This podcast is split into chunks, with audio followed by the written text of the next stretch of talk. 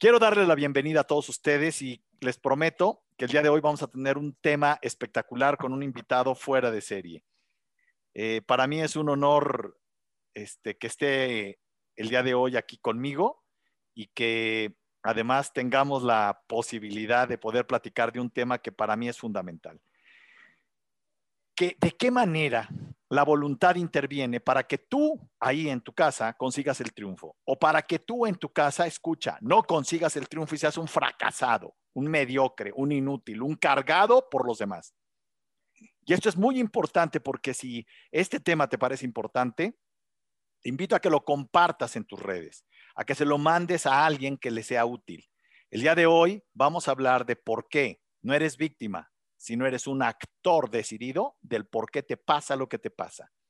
Y el día de hoy he invitado a un hombre fuera de serie. Primero es alguien al que admiro, es uno de los mejores tenistas que ha tenido nuestro país, es un gran empresario y simplemente de San Luis Potosí, eh, tenista fuera de serie, teniendo un apodo que se le llamó Luis el Tigre Baraldi, ¿no? Y tigre porque todas las características que hace de un ser humano aguerrido y triunfador son las que él tiene en su persona, en su manera de ser. Tengo el honor de haber compartido con él eh, la participación de cuando estuve trabajando en Pachuca, de ir al Mundial de Clubs a Japón. Y ha sido fascinante verlo, cómo pasa el tiempo y él sigue, él se mantiene como presidente, director general a nivel internacional de Grupo Pachuca, con Jesús Martínez, al que le mando también un saludo, dueño de Pachuca, dueño de equipos como León y dueño de equipos en, Chile y en, Argentina, y de una escuela que ha hecho época en nuestra, en nuestra comunidad futbolística en México. ¿no?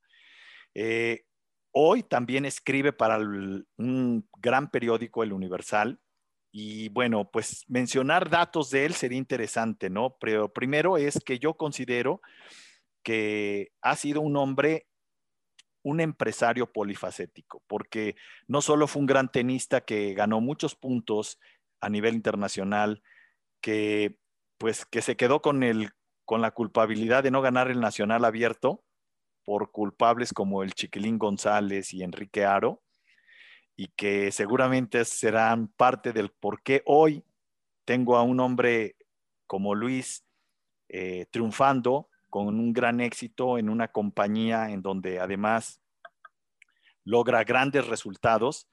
Eh, ha sido director de programación deportiva de, DirecTV y eso me parece también otro gran logro de parte de él.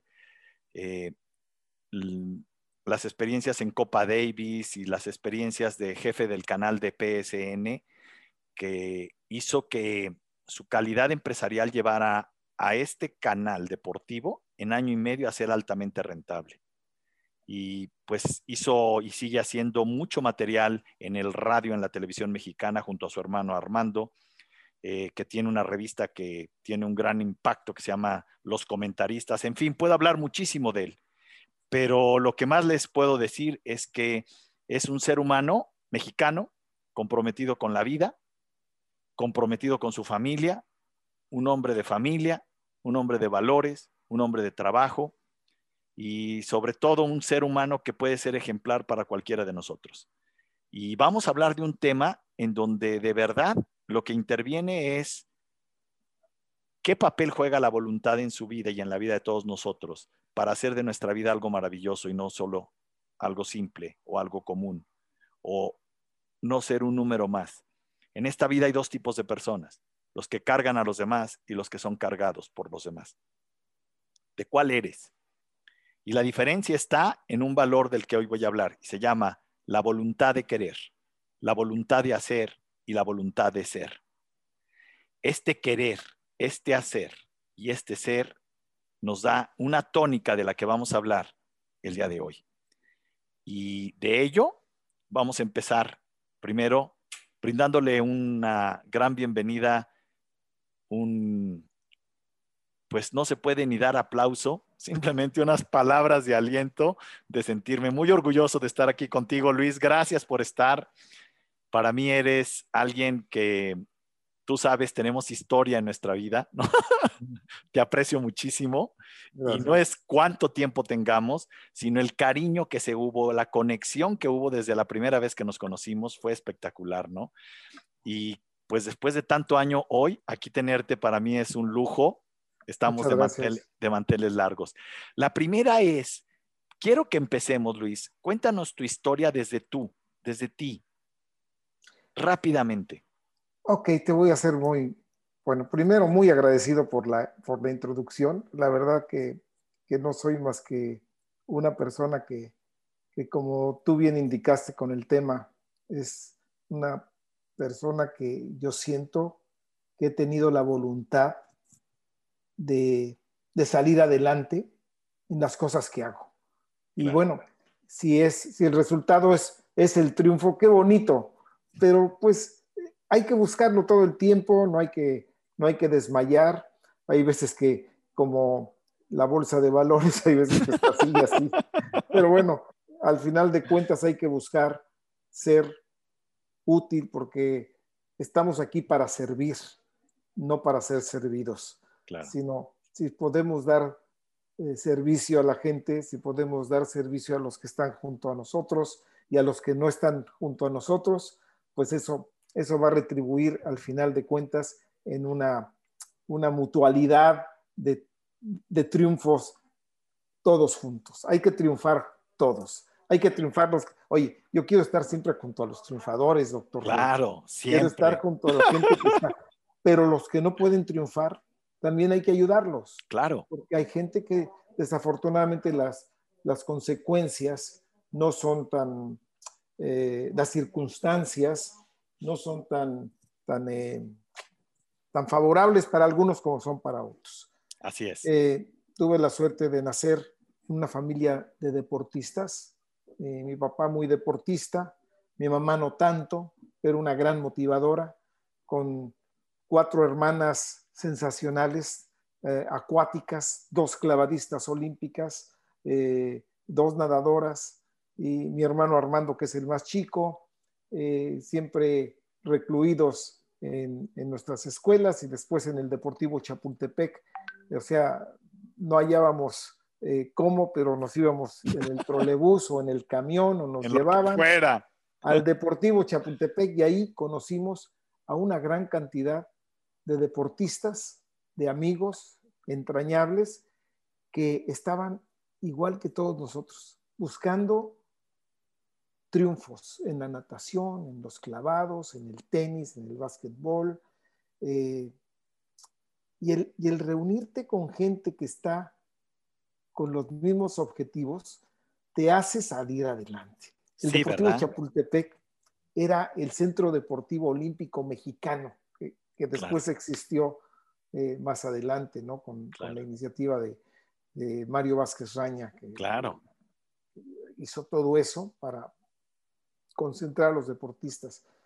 Bueno, pues ahí, ahí nací prácticamente en el Deportivo Chapultepec, me fui haciendo primero nadador, después clavadista, muy malo, este, muy miedoso, pero desde la plataforma de clavados yo veía a tenistas sensacionales. O sea, yo tendría ocho, nueve años y veía yo ahí a, Rafael Osuna, a Francisco Contreras, entonces que fue el capitán, a Esteban Reyes, y después poco a poco veía yo a Joaquín Loyomayo, a Vicente Sarazúa, a Marcelo Lara, a diversos tenistas que, que se integraban, y todos eran más o menos jóvenes, y yo a mis ocho o nueve años dije, el tenis es como para, me gusta más, me gusta más el tenis. Y me fui escapando de la alberca y me iba yo a, jugar tenis con otros chicos y de ahí en adelante pues seguir mi carrera como tenista. Eh, claro que me hubiera gustado lo que hablas, doctor Roach, el triunfo. Me hubiera gustado ganar Wimbledon. Wimbledon. sí. Eh, Oye, pero hiciste, hiciste una cantidad de puntos eh, altísima.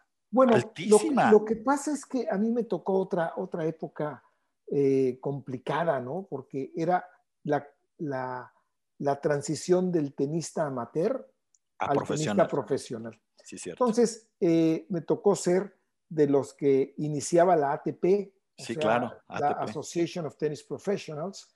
Y entonces pues, me tocó graduarme de la universidad, eh, que en ese entonces fui becado por el tenis, porque por los estudios no me becaron. ¿eh?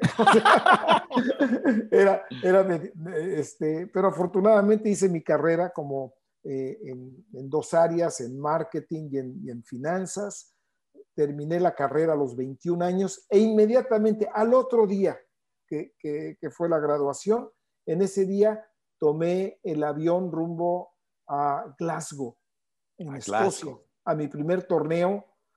Mm, yo no diría profesional, pero era, era ya un torneo profesional. Eh, ya, calificaba, ¿no? Ya calificaba ese, ese torneo. Ya eran torneos que, te, que, que, contaban, exacto. Calificaban, yo diría que contaban para tener récord, para ir entrando a torneos más grandes, porque todavía no existían esos puntos que, que después se fueron logrando una vez que empiezas a jugar los torneos de la ATP.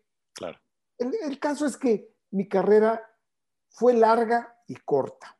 Fue larga porque yo me retiré hasta los 32 o 33 años de edad.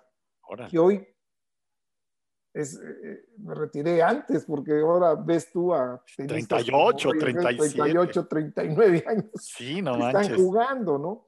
Pero bueno, este... Es otra época no ganaba yo eh, mucho dinero jugando tenis, porque pues, los premios eran muy cortos o las garantías eran muy bajas. Entonces, tenías dinero suficiente para poder viajar por todo el mundo. O sea, porque te daban 300 dólares aquí, 200 acá, 1000, mil por acá, 1500 por acá, y juntabas lo suficiente junto con los otros tenistas para poder viajar al siguiente torneo. A veces nos íbamos todos en un coche, apretados, este, de, Madrid a, a Monte Carlo, de Monte Carlo a, Italia o a donde. Sí. Ahora, déjenme decirles que eso también te obligó, Luis. Luis habla cuatro idiomas, o sea, es un políglota interesantísimo. Estábamos en Japón y llegó quien, un, ¿qué, ¿qué, era? El que empezó a hablar en alemán o qué era? No, no, no, mira. El, de la, federación, el de la federación, llegó a hablar. A regañarnos. a regañarnos y decía Jesús, pues no lo entendemos, háblenos en inglés. Y empieza Luis a contestarle y todo el mundo, órale Luis, no manches. Bueno, lo que pasa es que tengo la suerte de hablar español e inglés. Bueno, español no muy bien, inglés hablo porque fui a la escuela y después, bueno, aprendí algo de francés, aprendí algo de italiano y este, y, y eso fue por lo de los viajes, porque claro. no, no tanto. Te obligó, te obligó. Te obligó a, hablar algo. Entonces, fue cuando hace muchos años Jesús Martínez este, me, me dijo, oye, yo quisiera que fueras vicepresidente de, del, del, club. Digo, pero si yo ya vivo en Estados Unidos y este, Dice, no, no, no, yo quiero que seas vicepresidente de Asuntos Internacionales. De Asuntos Internacionales. Bueno, pues te ayudo. Pues, yo decía, Pachuca. ¿Dónde va a salir Pachuca a, jugar en el extranjero, no? Y, qué equivocada. Qué equivocada, ¿verdad? Qué increíble. Porque ha sido uno de los equipos más internacionales. Más internacionales. Y yo creo que mucho es la visión de, que es un poco lo que quiero mencionar, esta visión de Jesús de colocarte y de colocar una pieza importante, porque eres una pieza importante. Yo sé que eres muy sencillo, pero déjame decirlo, yo creo que el tener una, una persona como tú en una posición de estas ah, le dio a Pachuca lo que no todo equipo tiene.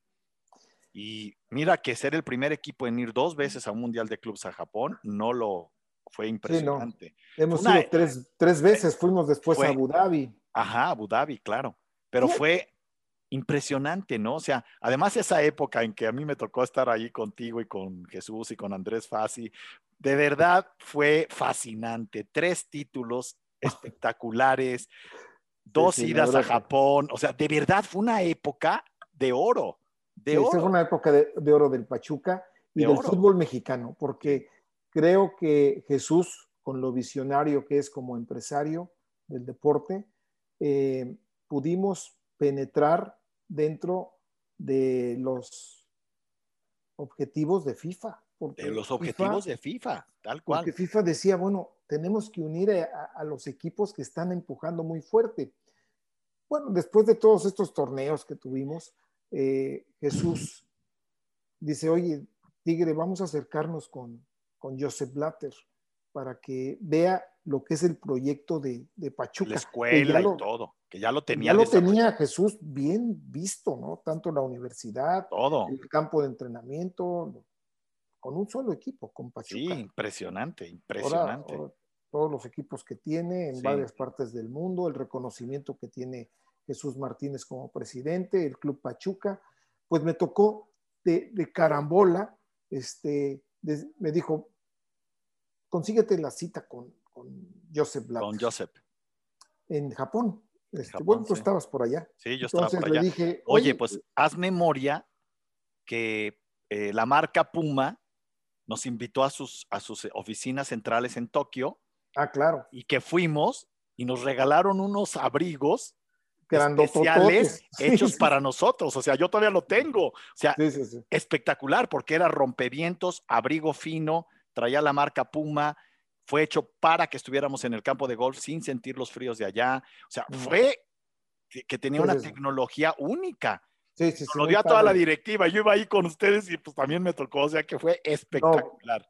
Padrísimo. Pues bueno, pues me dice, Bueno, y luego fuiste con Joseph. me dice Jesús, oye, están en el hotel no sé qué.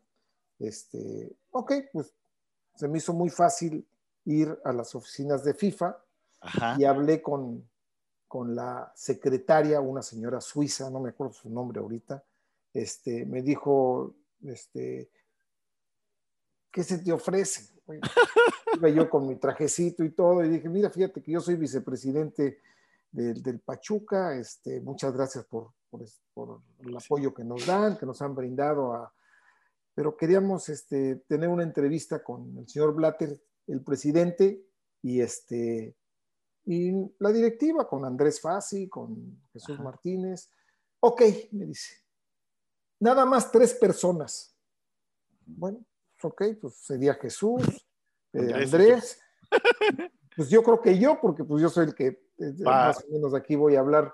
Pero me acordé yo de que Joseph Blatter había jugado tenis. Yo había jugado tenis con Joseph Blatter ¡Wow! hacía muchos años cuando él era vicepresidente de la FIFA Ajá. y el señor Cañedo, este, y me dijo, oye, ¿puedes jugar tenis con, con, digo, sí, cómo no, en las canchas del Camino Real que estaban bajo nuestra tutela, yo era el, el director de tenis de- del, del Camino Real, de los hoteles Camino Real en aquel entonces, por asignación del señor don Juan Bertelot, y entonces me, le digo al señor Bertelot, oye, va a venir el señor Blatt, no, se está hospedando aquí, ok, perfecto. Entonces, pues a las 12 o a las 11 viene, y llegó Blatter con vestidito de tenis y todo, pues yo soy Luis Baraldi y todo, empezamos a platicar, este, él hablaba español perfecto, él habla español perfecto sí, porque sí. todavía vive, y entonces, este, y digo todavía porque pues, estamos, tanto él como yo, todos vamos, vamos teniendo edad, ¿no? Y entonces, este, pues, empezamos a jugar tenis, le gustó que jugara yo con él, al otro día otra vez, este, el señor Guillermo Cañedo fue el que me dijo, oye, ¿puedes jugar otra vez con él? Sí, sí, cómo no, juego yo con él. Total, jugamos dos o tres veces, pero fue una relación de, de, de un profesional de tenis con, con un directivo del fútbol, punto. Pero, ¿cuál fue mi sorpresa? Que cuando bien. fuimos a la junta, más o menos jugaba, o sea, eh, le gustaba, ¿no? Este, Bien. Y entonces dice, sí, entonces llegamos a la junta. Para esto, pues ahí demostramos que éramos mexicanos y que éramos de Pachuca. A la hora de la hora, todos querían entrar a la junta. Sí, claro. todos. claro. O sea, éramos seis o siete. Nuestro departamento de marketing, los- la gente sí, que sí. hacía las cámaras, las fotos y todo. Y entonces me dice la chica española, que era la asistente de, de la chica, de la señora suiza, se Sí. nos había, oye, ¿cuántos son ustedes? Les dije que tres. Eh, muy enojada, le dije, "Eh", le dije, ¿sabes qué? Es que vino toda la gente porque quieren tomar fotos y queremos tomar video y todo eso. Pues yo no sé dónde van a caber, pues métanse. Nos metimos en Ah, ¿sí te dejó? chiquito, Sí, nos metimos todo y no cabíamos. Y entonces, pues ya, este, cuando nos metimos, pues todos estábamos apretados en el, en el cuarto y entra entra este, el señor Blatter este, con, con la, chica suiza, la española estaba furiosa, furiosa conmigo, conmigo nada más, ¿no? Porque pues, yo le había dicho que sí, sí van a ser tres personas, y éramos seis o siete. Y era un cuarto muy chiquitito, eh, un salón de juntas, eh, eh, donde estaban las oficinas en el hotel de, de Japón, en Tokio. Y entonces, pues ya entra, entra Joseph Blatter y al primero que ve fue a mí. O sea, como que yo estaba en la, en la entrada, todo regañado por la Suiza y por la española de la FIFA. Y, este, y me dice, yo te conozco a ti. Y ¿En le dije, serio? jugué tenis con usted en el Camino Real hace mucho tiempo, hace muchos años. Sí, cómo no, y empezó a hablar, y yo soy tenista, y que no sé qué, y empezamos a hablar de tenis él y yo, y feliz. Todo eso rompió el hielo. Claro. Y, y la verdad es que allí, de allí en adelante, Pachuca, eh, pues tuvimos carta abierta con carta FIFA, abierta, tanto o sea, en Japón, en las sus oficinas, las veces que fuimos a la FIFA eh, en, en, Suiza. En, en Suiza, sí, claro. Fuimos varias veces, Jesús, Andrés y yo, fuimos los Ajá. tres varias veces, a, a, con Marco Garcés en otra ocasión. Este, y allí nos, el, el señor Blatter, pues incluso vino un par de ocasiones a, a Pachuca y Órale. se hizo un pabellón, Joseph Blatter. Eh, sí, de Joseph eh, Blatter, sí. Uno de los pabellones importantes de la universidad, que es, eh, es un pabellón donde está el, pues los vestidores, este, los restaurantes, de todo lo que es el primer equipo. No vayamos muy lejos.